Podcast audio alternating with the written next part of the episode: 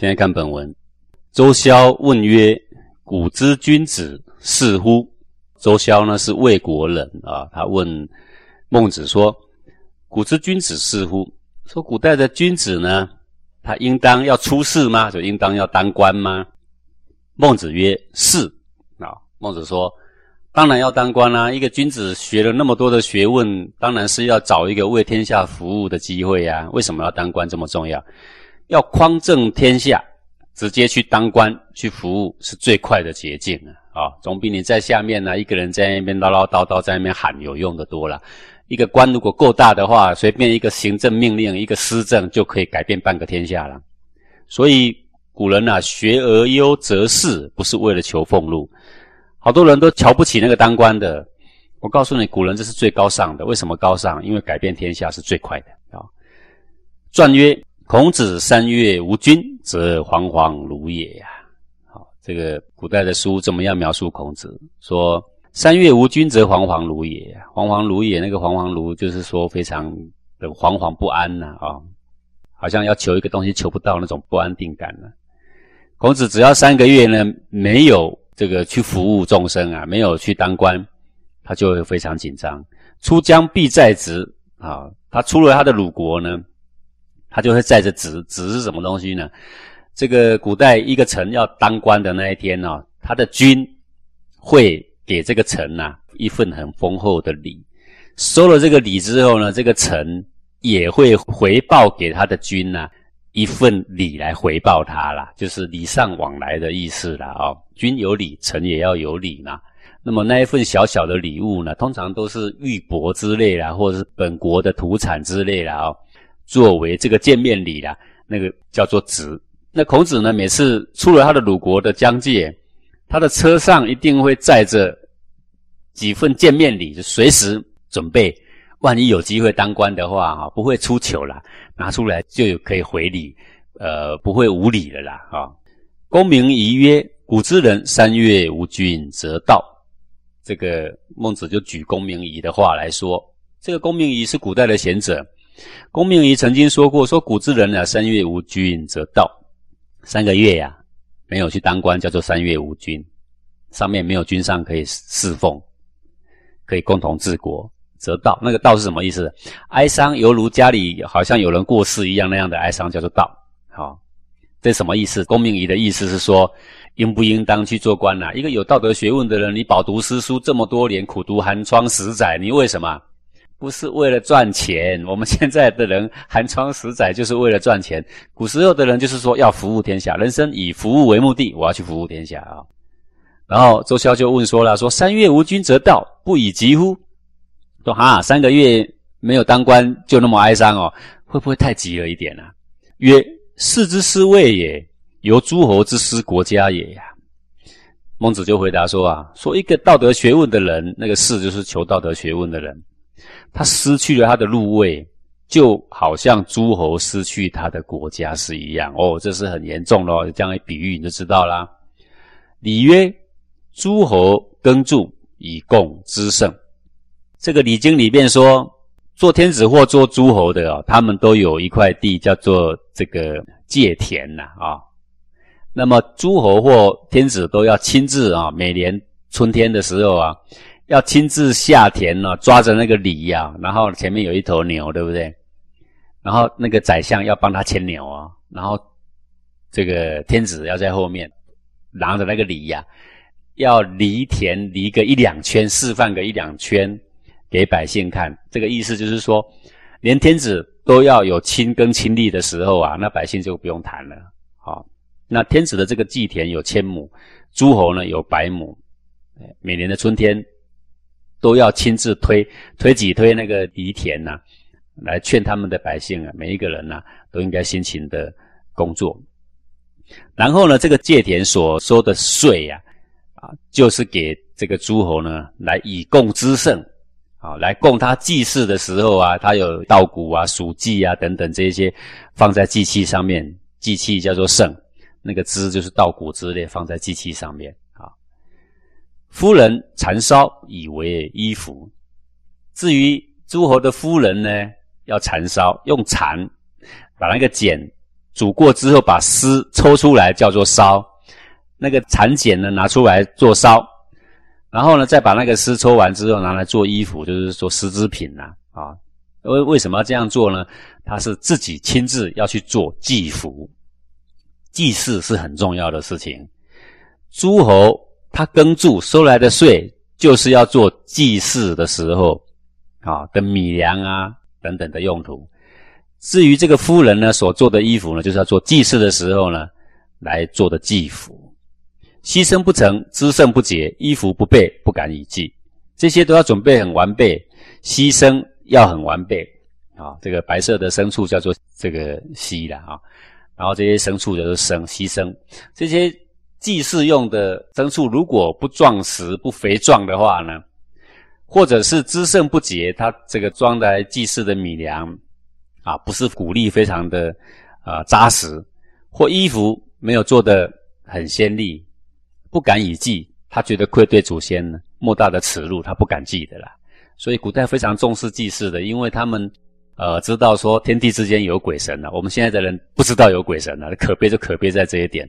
我们认为摸得到、看得到的东西才是真的，我们认为摸不到、看不到的东西就是假的。好，现在的科学家可好了，他们发现呢，宇宙之间，你认为那一些太虚空空的地方啊，其实充满着能量，充满着各种形成物质的东西呀。然后也发现呢，看得到的星球没什么，看不到叫做黑洞才可怕。黑洞可以把旁边的星球全部吸走，不知道它胃口有多大，人都搞不清楚，连光线全部都吸光啊！这个古圣先贤有好多东西我们不懂了，但是他们知道呢，天地之间有鬼神，他们知道人跟神之间的界限其实是非常非常的小。好，人神有互相感应沟通的办法，那就是祭祀，所以他们非常看重祭祀的啦。为事无田，则义不济。这个士就是基础的公务人员。这些公务人员呢，他没有像天子或诸侯制度里面就有给他这个借田呐。那么他们没有田，他们靠什么？他们只是靠每个月的月禄啊、俸禄啊。所以他如果失了他的位置，失了他的官之后，等于俸禄也没了。那俸禄也没了呢，那么他这个上面没有办法供祭祀，下面没有办法养妻奴啊。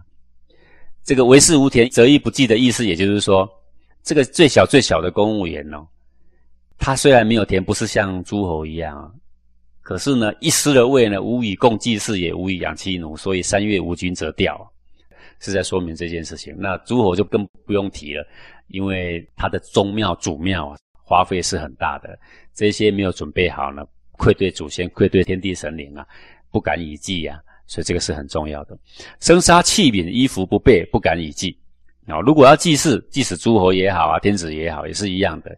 这些祭品，还有器皿，还有衣服，如果没有非常完备啊，因为他们祭神如神在呀，他们不完备不敢祭，是敬慎如此。那在位的人都敬慎如此，那何况失位？那失位不敢祭呀，所以啊，惶惶如也，怎么样愧对我的先祖呢？则不敢以宴，所以失了位的这些士人呐，不敢以宴。那个宴呢，是安定的意思，没有一天敢自安呐，当做没事一样。他每一天都惶惶如也呀，亦不足吊乎？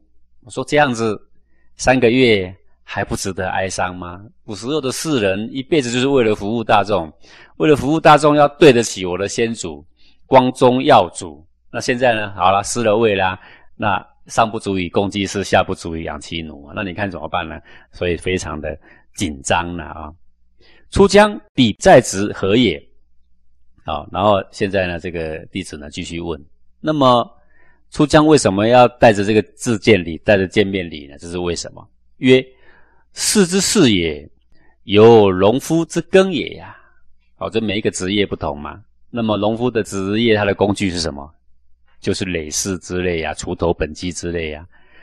那这个读书人去做官，也要不要一个工具啊？要啊。见面的时候，既然是长官都给我见面礼的，那我是人家的属下，我怎么不回敬一个见面礼呢？只是比较卑微而已嘛，啊，当然要带着呀。说农夫岂为出疆舍其以累世哉呀？农夫哪里会说出了他的国，然后呢，以后丢了他的锄头、本机？不会，他到哪里都会有一把锄头、本机呀，都带着的，啊，对不对？同样的道理呀，工具不同而已啊。那士出了他的国家呢，就会随时带着他的工具。他的工具是什么呢？就是一份见面礼呀。啊，曰：晋国亦四国也呀，未尝闻事如此其极。嘿，这个公明仪呀，也是稍有脑袋的人。他刚刚问那么多，其实那些道理他都懂的。公明仪的目的就是为了这一句话。公明仪继续问啊，说：“嘿，那就奇怪了，夫子啊，当时的孟子在晋国，他说像现在这个晋国啊，也是一个算是君子愿意去当官的地方了。意思就是说，国君也不算是昏庸至极呀。好，未尝闻事如此奇急，嗯，也没听过说当官的要急到三个月不当官就惶惶如也。哎，我没看过啊。哎，他在影射谁啊？他在影射孟子，说这个孟子啊，既然三月无君则调啊。”那为什么你就这么大牌坐在这，然后呢，也不去见诸侯？是如此其极也。君子之难事何也？既然当官是这么样的当务之急的事情，那么您却不愿意轻易去做官啊？那么难事，那么难做官呢？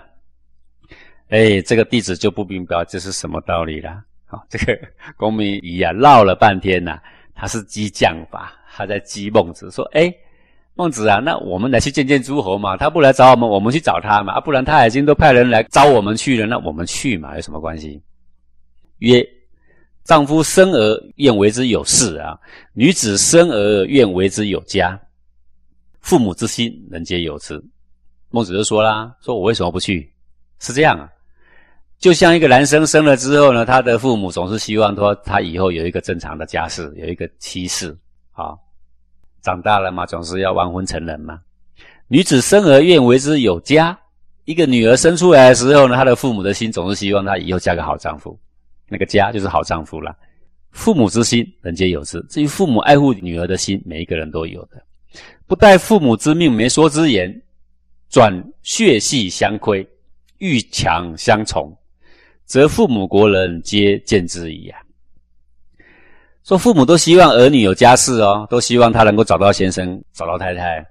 可是呢，这个儿女呢，却不待父母之命，不待媒妁之言，没有任何人给他介绍，转血系相窥，然后呢，两个人私自呢，从这个墙壁上钻一个洞，然后在那边偷窥，鱼墙相从，然后爬过墙啊，两个人私奔。哎，你们猴急个什么啊？父母本来都希望你们有好家室的吗？我们都还没说话，你们两个急成这样了。墙壁上转个窟窿，两个人半夜就在那边相窥，然后呢还不过瘾，还爬墙，两个私奔，则父母国人皆见之矣。那即使是你的父母也不会认同的，何况是国人，就会认为说：哎呀，这太不光明正大，这个人实在是品性实在是太卑劣了啊！这个各位就是说，现在把这个有家室啊、有妻室比喻为说，一个士人就是要有君呐，一个君就是要有臣嘛，是不是要配合？对吧？君臣其实就是像夫妻，这也差不多啦。两个人是要配合的，可是这中间要不要有一个正常的这个应对进退的礼呀？应该要啊。两个交往也要有交往的礼呀。我们说我们现在是好了，自由社会也不用媒妁之言。可是自由社会谈恋爱要不要谈恋爱的过程啊？谈恋爱的程序呀？两个人一起要不要有一个应对进退的适合的礼呀？而不是整天挖墙在那边偷窥，然后爬墙相从啊？是不是这样？对吧？啊？如果你觉得说，嗯，对了，应该是要有一个相从的理，那就对了。那君臣之间要不要一个适合的相应对进退的理呀？要不然的话都没有的话，连父母连国人皆见之啊，对不对？古之人未尝不遇事也，又物不由其道。说古时候的人没有说不想做官的，做官不是为了钱。各位现在的人，那也有人买几十万、五十万、一百万去买官啊。那他当官之后肯定要干嘛？要捞回十倍、百倍。古时候不一样，古时候的人很干净、很单纯。他要当官，就是为了要服务，为了要宣扬道德而来的。又物不由其道，可是呢，他又厌恶呢，不依正道、不依这个正常的程序去当官。就像我们说，我们喜欢当官，可是我们不能去买官啊。各位这样认同吗？你认同？那既然是这样，那当官应该有一个正常的程序呀。那那个正常程序是什么？就是普通的小官，我们可以透过考试。然后正常的录取，然后去当官，可是大的官却不是考试来的呀。大的官就是哎，这个国家的领导人赏识你，然后呢，有些是他可以招来的，招来的，比如什么？比如说当司机的、搬货的，什么都可以的啊。那些是可以招来写文书的，可以招来的。可是有些是不能招的。任何国家都有不敢招之城，什么东西不敢招？像宰相的，像三公的，不敢招的。古代天子呀，也要移尊就卑呀，到这个城的那个地方去，去拜见，去参托事情的啊，然后才把他请到朝堂上去的，是有的。所以这个孔孟不一样，不一样在哪里？因为他们是要平治天下的人，他们找的是这个机会。如果你认为我有才干，你就来找我。我们两个相谈之后，相谈甚欢，我们的志趣相投，那就像夫妻结婚一样。所以《诗经》的第一篇是什么呀？关关雎鸠，在河之洲。窈窕淑女，君子好逑。那个窈窕淑女，那个女指的是臣呐。那个求那个窈窕淑女的那个指的是君呐。那我们现在的翻译都是把它翻译成男欢女爱，有没有？男欢女爱凭什么当《诗经》的第一篇呢？各位，我问你啊，放到最后一篇还差不多啦。好，古代会放在第一篇的肯定是天下军国大事啦，啊，是这样的，所以就跟孟子现在在举这个例子是一样嘛。男子当然要有家，女子要有事啊，这是一定的道理呀。但是你不由其道的话，父母国人皆见之啊。所以每个人都想当官，可是又勿不由其道，不由其道而亡者，与专血系之类也呀。那去当官不按照正常的程序去，正常的管道去，正常的方式去。他是另外用迂回的去买或去游说去求官做，那个呢，大家都会轻贱这种人呐，就跟呢两个人要谈恋爱钻个墙洞，两个在那边偷窥是一样的意思的啊。所以孟子所坚持的不是不当官，是说国君如果你要找的人是要改变整个国家或是实行仁政，改变整个天下的，那你要依正道去邀请一个贤人跟你一起治国，搞清楚哦，不是来当你的臣。是邀请专家帮你治国，而给他一个名分叫做宰相，叫做执政啊，这样他就肯去。说治国为什么要这样？因为治国是一种理想，治国不是找工作或找一份薪水，不是的。各位你会问我说，嗯嗯，那讲师啊，那现在的人我们去当这个家教啊？那我们不能直接去找是吗？我也不能贴广告，我要等他们来，那我肯定要饿死了。各位啊，你家教不要跟这个比，治国是匡正天下的事，家教是找一份安顿肚皮的事，两个不可相提并论。安顿肚皮的事可以尽可去找吧，但是如果要国君听这个专家才能够治国的话，那古圣先贤已经定下了正道，就要这样的。这个儒家呢是提倡遵道而行，依照礼规而行。他不会违背去当官，说我不当官，所以我就很清高，不会的。他也不会为了要求当官，所以呢就侮辱了我的字节，也不肯的。这个儒家的理念就是穷则独善其身，达则兼善天下。我可以穷，我可以达，人家不用我，我是穷，我好好修好我的身；人家用我，我是达，我可以让天下改变。所以他不汲汲于经营富贵，他也不会哀哀戚戚于他的贫贱，他安处于贫贱，你知道吗？啊。因此，他就可以坐在那边等啊。如果我有那样的才干，你们看得出来，你们来找我吧。啊，所以如果我们要请一个圣贤，我们要要用对方法，你当然要用对方法。很显然，当时的这个很多的诸侯对孟子呢没有用对方法啊。那如果没有用对方法，你说那孟子，我们转个弯，我们去吧。那我告诉你，他去了，他就跟别人任何贤人到诸侯那边去当炮灰是一样，最后就当他的仆人呢。并不是他能够改变天下的臣，不是的啊。